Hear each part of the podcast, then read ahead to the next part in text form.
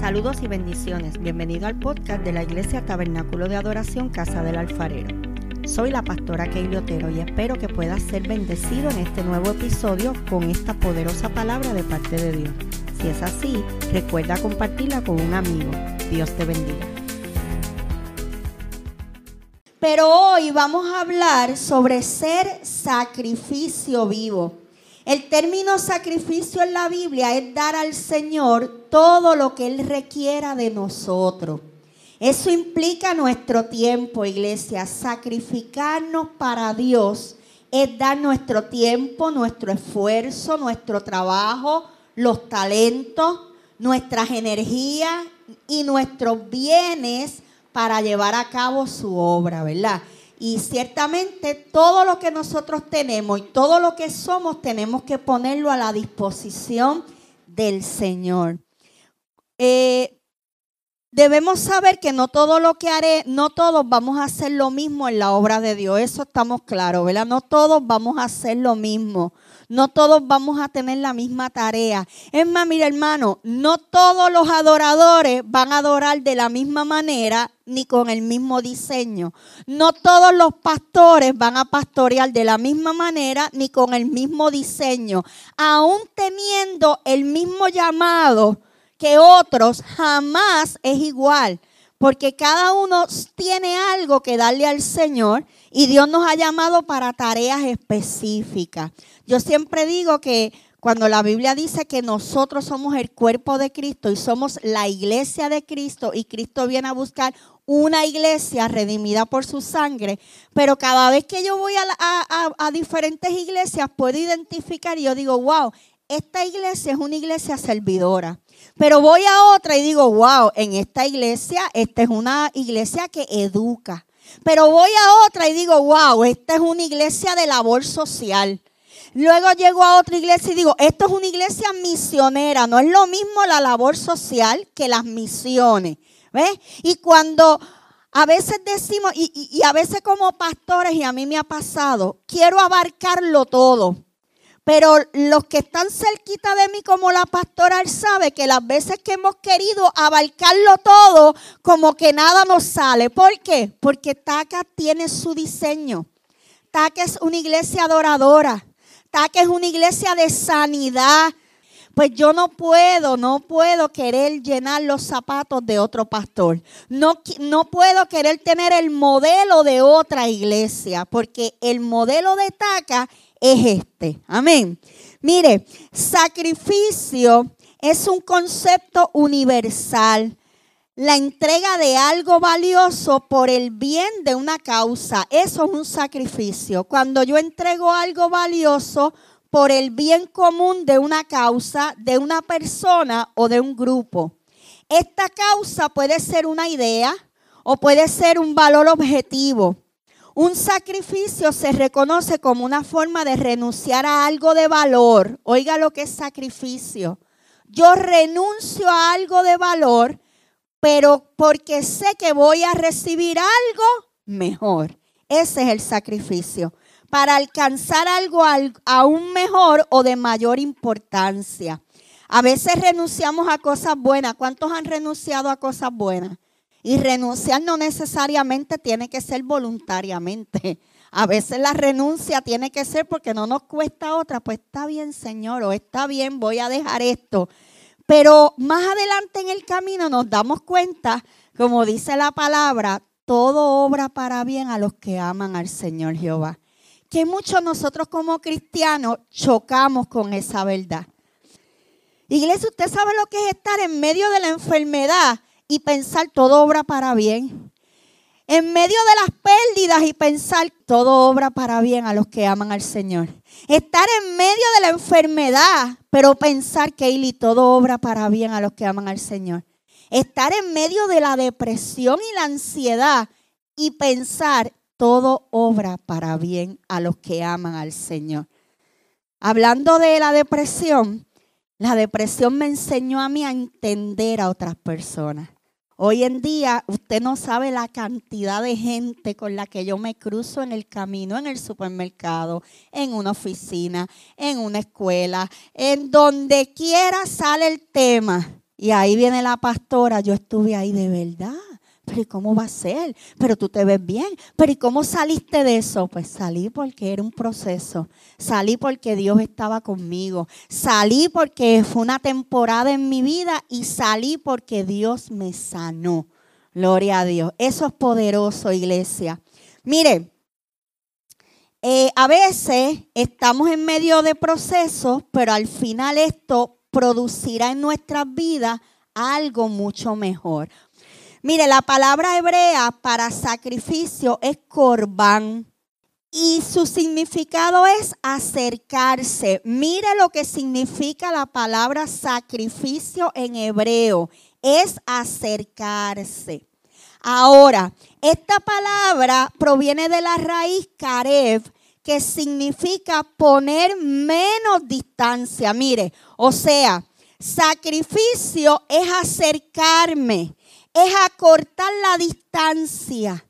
Y cuando nosotros hacemos sacrificio para Dios, ya sea de alabanza, ya sea sacrificio para orar, hermano, orar es un sacrificio. La gente que se levanta a las 3 de la madrugada a orar, yo he puesto el reloj a las 3 de la madrugada a orar, mira hermano, eso es un sacrificio. Créanme, porque esa es la hora más pesada del sueño. Y el cuerpo y la mente dice, y, le digo, hay gente que me ha dicho, pero pues es lo mismo orar a las 9, orar a la 1 de la tarde que orar a las 3. No. ¿Sabe por qué? Porque a la 1 ya yo desayuné, ya yo comí, ya estamos fresquecitos.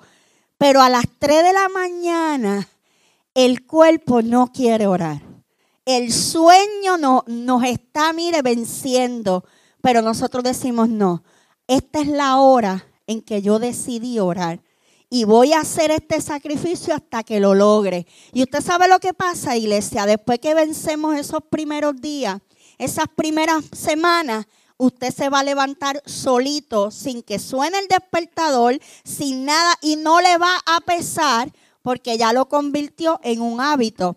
De hecho, dicen los expertos, no sé si es verdad, pero dicen los expertos que para usted crear un hábito lo que necesita son 21 días. Así que si usted quiere orar por 21 días, propóngaselo. Después de 21 días ya es un hábito. Ay, pastor, es que yo no puedo hacer esto, no puedo leer la Biblia. Propóngaselo ponga una alarma. Yo lo hice, yo puse un calendario de 21 días y dije, me voy a levantar a las 3 de la mañana por 21 días. Después de 21 días se supone que se haga un hábito. Eso dicen los expertos, ¿verdad? Mire, la palabra hebrea, vuelvo y repito, para sacrificio es corbán y su significado es acercarse. Esta palabra proviene de la raíz karef, que significa poner menos distancia. Cuando nosotros nos acercamos a Dios, estamos acortando la distancia entre Él y nosotros. O sea que el propósito del sacrificio es acercarse a Dios mediante la ofrenda de un obsequio preciado. Y cuando nos acercamos a Dios, ¿cuál es esa ofrenda preciada que le estamos llevando al Señor? ¿Cuál es? La adoración nos presentamos al Señor con nuestra vida. Mi vida es la mejor ofrenda. Y le voy a decir una cosa, en los momentos peores de mi vida es cuando esa ofrenda tiene más significado. Porque el día que yo estoy tranquila, feliz, todo va bien y voy, Señor, aquí estoy orando, te alabo, te glorifico. Es ok, ok, Dios lo recibe. Pero el día que estamos quebrantados, el día que estamos, que hemos perdido, el día que hemos sufrido, el día que hay una necesidad, esa oración toma como que otra, es que toma como otro sabor, otra esencia y la experiencia espiritual es mucho, mucho más poderosa. Yo sé que usted ha estado ahí, ¿verdad que sí? Mire, hoy en día nosotros no tenemos que matar un animal. Cuando, cuando en la Biblia se habla de sacrificio, sabemos que en la antigüedad el sacrificio era degollar un animal y derramar la sangre. Hoy en día no tenemos que autoflagelar, flagelarnos, no tenemos que cortarnos. Eso en este país no es muy común, pero cuando usted ve países de Sudamérica, usted ve la gente cortándose literal en los cultos. La gente cree que derramando sangre, que latigándose. Hay gente, eso lo vemos en Semana Santa hay gente en México, en esos países. Eh, de Latinoamérica, la gente camina descalzo por las calles, la gente carga la cruz, a ellos se dejan latigar o se latigan ellos mismos, porque ellos piensan que ese es el sacrificio. Pero nosotros sabemos que nosotros ya no tenemos que hacer ese sacrificio, porque eso ya Cristo lo hizo en la cruz. A nosotros el único sacrificio que tenemos que hacer es el sacrificio de alabanza, es darle nuestra vida en adoración. Ahora, si Dios quiere que nos acerquemos más y más a Él, más y más a Él. Cuando nosotros trabajamos con matrimonios o parejas de novios que se dejan, que están ahí en la ruptura, que se divorcian, usualmente el 90% de las veces cuando uno pregunta, pero ¿qué es lo que está pasando? Es que ya estamos lejos. Es que ya no compartimos mucho. Es que ya no tenemos nada en común. Es que ya somos como dos extraños en la casa. Y ciertamente eso lleva a la ruptura. Porque no puede haber un matrimonio si entre esa pareja de hombre y mujer no hay una intimidad, no hay unas conversaciones, no todo es intimidad. Los matrimonios tienen que conversar, los matrimonios tienen que salir. Eso es importante, hermano. Y, como cristianos tenemos que acercarnos a Dios de esa manera. No podemos, imagínense usted acercándose a su esposo o a su esposa con allá, mire, con una letanía, con ay, con mucho protocolo, no. Y así mismo quiere el Señor que nos acerquemos. Él quiere que nos acerquemos más y más. Amén. Hay que sacrificar tiempo, descanso y sueño. Hay que sacrificar los deseos, los gustos y los, y los placeres, porque acercarnos a Dios cuesta. A veces hay que apagar el televisor ¿qué me va a hacer más bien a mi vida? ¿Ver el capitulito de la serie o irme a intimidad con Dios? Ahora, ¿por qué ya no es necesario que haya derramamiento de sangre?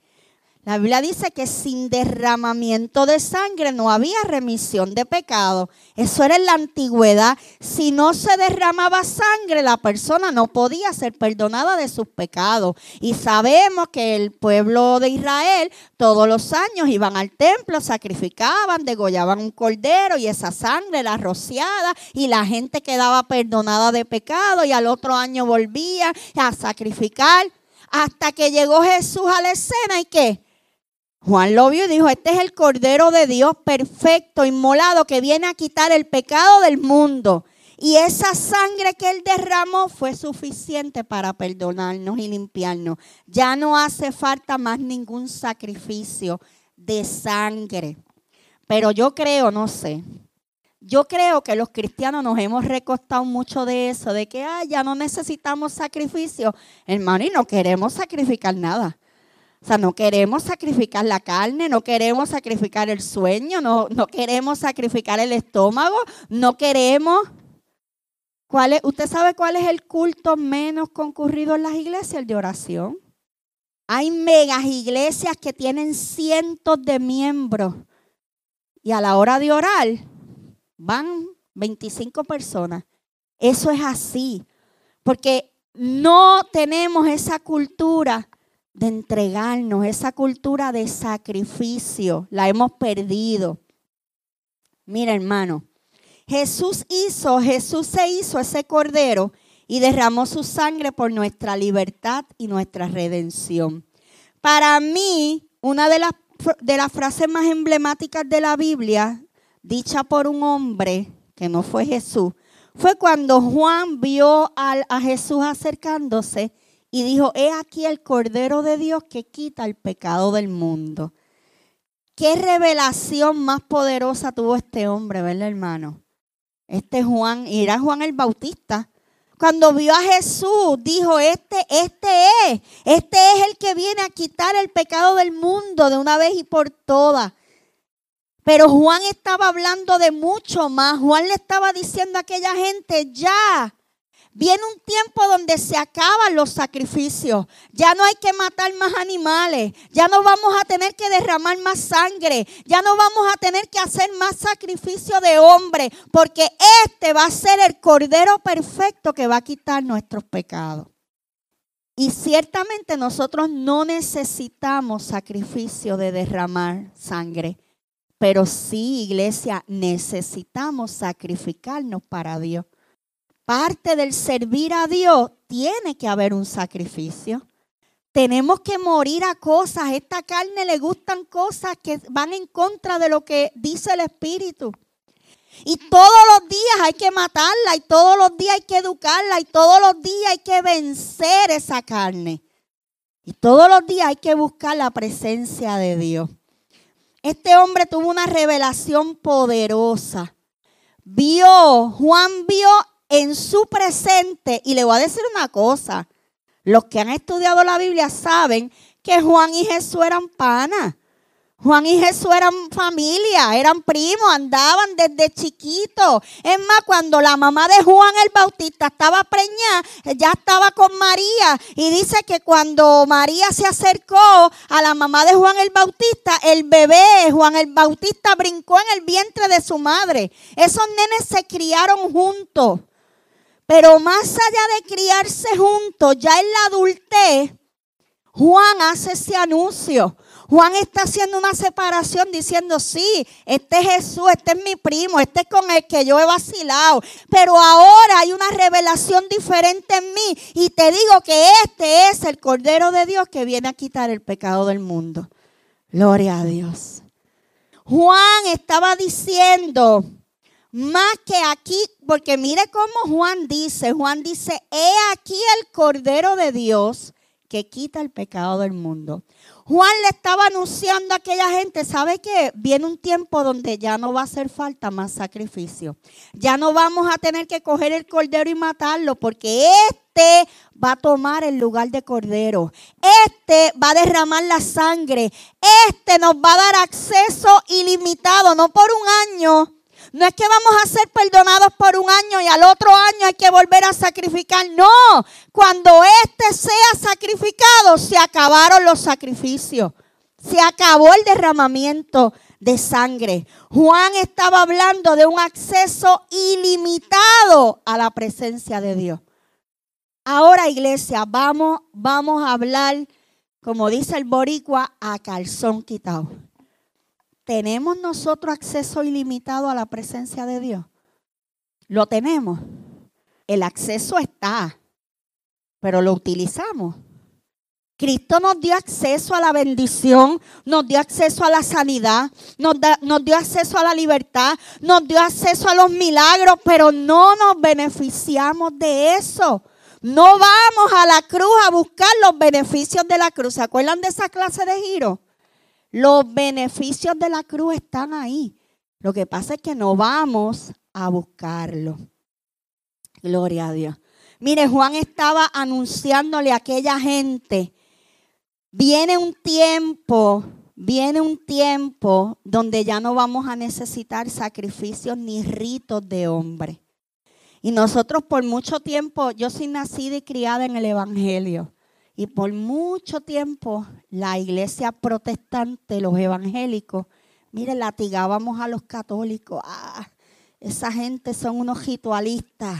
Eso todo es un ritual. Todos son vanas repeticiones. Pero ¿y nosotros? ¿Vamos delante del Señor con una nueva oración cada día? ¿O le estamos diciendo lo mismo? Estamos yendo a la presencia de Dios con una nueva experiencia de adoración en la boca. O vamos solamente, Señor, aquí estoy, necesito, quiero, dame esto, lo otro, quítame, hazme, ayúdame. Porque la oración debe ser un sacrificio de alabanza, un sacrificio vivo. Debe ser una experiencia de agradecimiento de nosotros hacia Dios. Esa es la oración. Señor, gracias. Yo sé que hay problemas, iglesia, y a veces las situaciones, el diario vivir, las circunstancias nos agobian, pero siempre hay algo que agradecer. Así que vamos a cambiar esa oración, vamos a empezar a agradecerle a Dios, vamos a empezar a adorar, a exaltar su nombre. Mire, a veces el ambiente, yo sé que a usted pasa lo mismo. A veces en casa el ambiente está como pesado, ¿verdad? Como que hay un, se mete un espíritu de contienda. A veces en la iglesia lo sentimos como un espíritu de pesadez, gente así, cansada, no quiere. Mire, uno que empiece a adorar con libertad uno que empiece, mire, a adorar, a exaltar el nombre del Señor, comienza a cambiar el ambiente. Juan, cuando anuncia a Jesús como el Cordero, estaba anunciando un acceso ilimitado, no solo a la presencia de Dios, sino a la salvación. Juan estaba diciendo, llegó el Cordero, llegó el sacrificio vivo, Llegó el que nos va a librar del rito, de la costumbre. Llegó el que nos dará acceso sin límite. Llegó el que me va a dar, nos va a dar entrada por siempre. Iglesia, ese sacrificio nos acercó al Padre. Ese sacrificio nos dio perdón. Porque una de las frases de las siete expresiones de Cristo en la cruz del Calvario fue, Padre, perdónalos porque no saben lo que hacen. Y en ese perdón quedamos incluidos tú y yo. Y yo creo que ese perdón no solamente se, se dio en la cruz, ese perdón se da todos los días. Todos los días que yo hago algo, yo me imagino al Señor diciéndole al Padre, Padre, perdónala porque es que no sabe lo que hace. El perdón está, iglesia, todos los días. Ese sacrificio nos acercó, nos dio perdón, nos libertó, nos reconcilió con Dios, nos dio identidad de hijos. Gloria a Dios. Mire iglesia, ya para cerrar, la palabra sacrificio significa acercarse, poner menos distancia. Eso es sacrificio. Y realmente, hermano, levantarse a las 3 de la mañana a orar es un sacrificio. Pero vale la pena porque estamos poniendo menos distancia entre Dios y nosotros. Nos estamos acercando. Mira, hermano, dejar de comer mediodía o un día entero, eso es un sacrificio. Pero eso va a hacer que haya menos distancia entre el Espíritu Santo de Dios y nosotros. Buscar, leer la palabra, sacar un tiempo para leer la palabra, para encerrarnos en el cuarto un momentito, a orar con Dios, es un sacrificio, pero nos va a garantizar que se acortan las distancias. Y yo sé, porque a mí me ha pasado, que hay momentos que nos sentimos lejos de Dios. Decimos Dios, nos, y digo, nos sentimos lejos de Dios, porque Dios no está lejos, la que está lejos soy yo. Dios no está lejos, el que está lejos eres tú. Pero cuando nos sentimos así, lo que tenemos que hacer es rápido buscar la manera de acercarnos. Porque es un peligro el sentirnos lejos de Dios. Porque el enemigo puede eh, tomar ventaja y querer atraer, ¿verdad? A nuestra mente pensamientos que no vienen de Dios. Nosotros nos alejamos de Dios, pero Dios nunca se aleja de nosotros. Nunca se aleja de nosotros. Mire, hermano, para nosotros acercarnos a Dios, y poner menos distancia entre Él y nosotros, ya no es necesario el derramamiento de la sangre de un cordero. Lo que sí es necesario es derramar nuestras vidas delante de Él. Lo que es necesario hacer es ser sacrificios vivos de alabanza, de agradecimiento, sacrificio que honre a Dios. Pero iglesia es necesario acercarnos a Dios. Yo creo que hay un verso de la Biblia que dice, acerquémonos confiadamente a Dios, ¿verdad?